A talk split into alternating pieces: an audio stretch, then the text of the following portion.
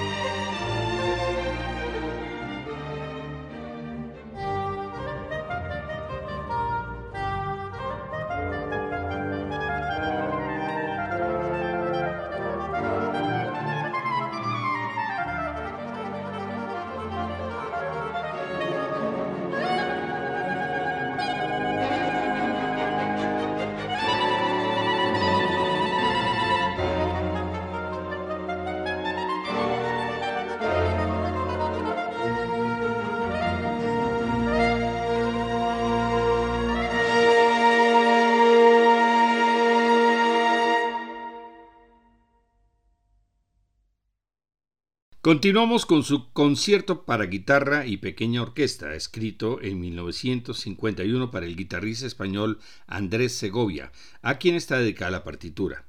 Fue estrenada en Houston en 1956 con Segovia y la Orquesta Sinfónica de Boston. Sus movimientos son alegro preciso, andantino e andante, que incluye la cadenza, y el final alegreto non troppo. Escuchemos a la Orquesta Filarmónica de Londres, dirigida por el español Jesús López Cobos y al guitarrista español Ángel Romero.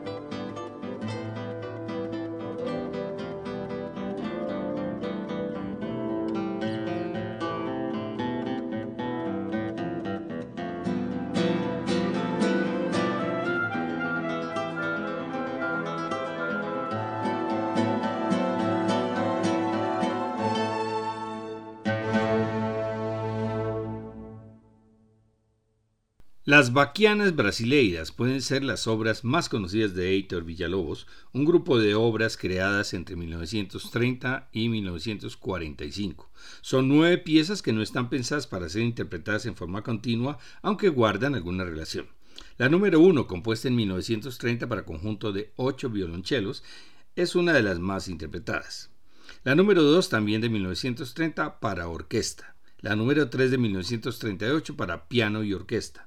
La número 4 fue inicialmente para piano solo y en 1941 la arregló para orquesta. La número 5 puede ser la más conocida para soprano y conjunto de 8 violonchelos. Tiene dos movimientos, el aria cantinela en ritmo de adagio y la danza martelo en ritmo de alegreto. Escuchemos la interpretación de la soprano española Victoria de Los Ángeles con la Orquesta Nacional de la Radiodifusora Francesa con la conducción del propio Villalobos, una joya de grabación de 1956.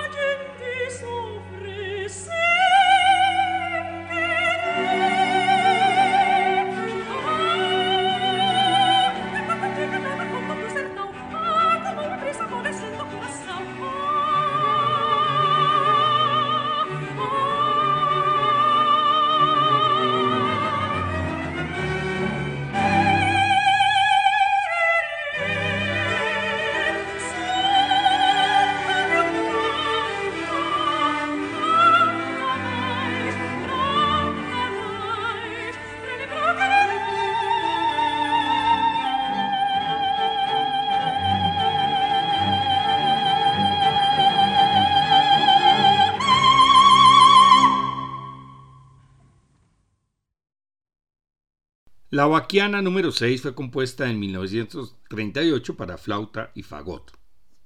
La número 7 para orquesta, compuesta en 1942. La número 8 de 1944 para orquesta y fue estrenada en Roma en 1947. La número 9 para orquesta de cuerdas en 1945. Villalobos legó al mundo toda una playa de formas musicales con nombres exóticos y concepciones novedosas pero no renunció por completo a la forma tradicional europea. Junto a sus poemas sinfónicos presentó 12 sinfonías y 17 cuartetos de cuerda y le encantaba la idea del instrumento solista con orquesta. Escribió cinco conciertos para piano. El número 1 en 1945, el número 2 en 1948, el 3 entre el 52 y el 57, el 4 en 1952 y el número 5 en 1954. Los movimientos de este número 5 son Allegro non troppo, Poco adagio, Allegretto scherzando que lleva una cadenza y Allegro final. Vamos a escuchar el segundo y tercer movimiento, Poco adagio, Allegretto scherzando y la cadenza, con la Royal Philharmonic Orchestra dirigida por Miguel Gómez Martínez y la pianista brasileña Cristina Ortiz, grabación de 1990.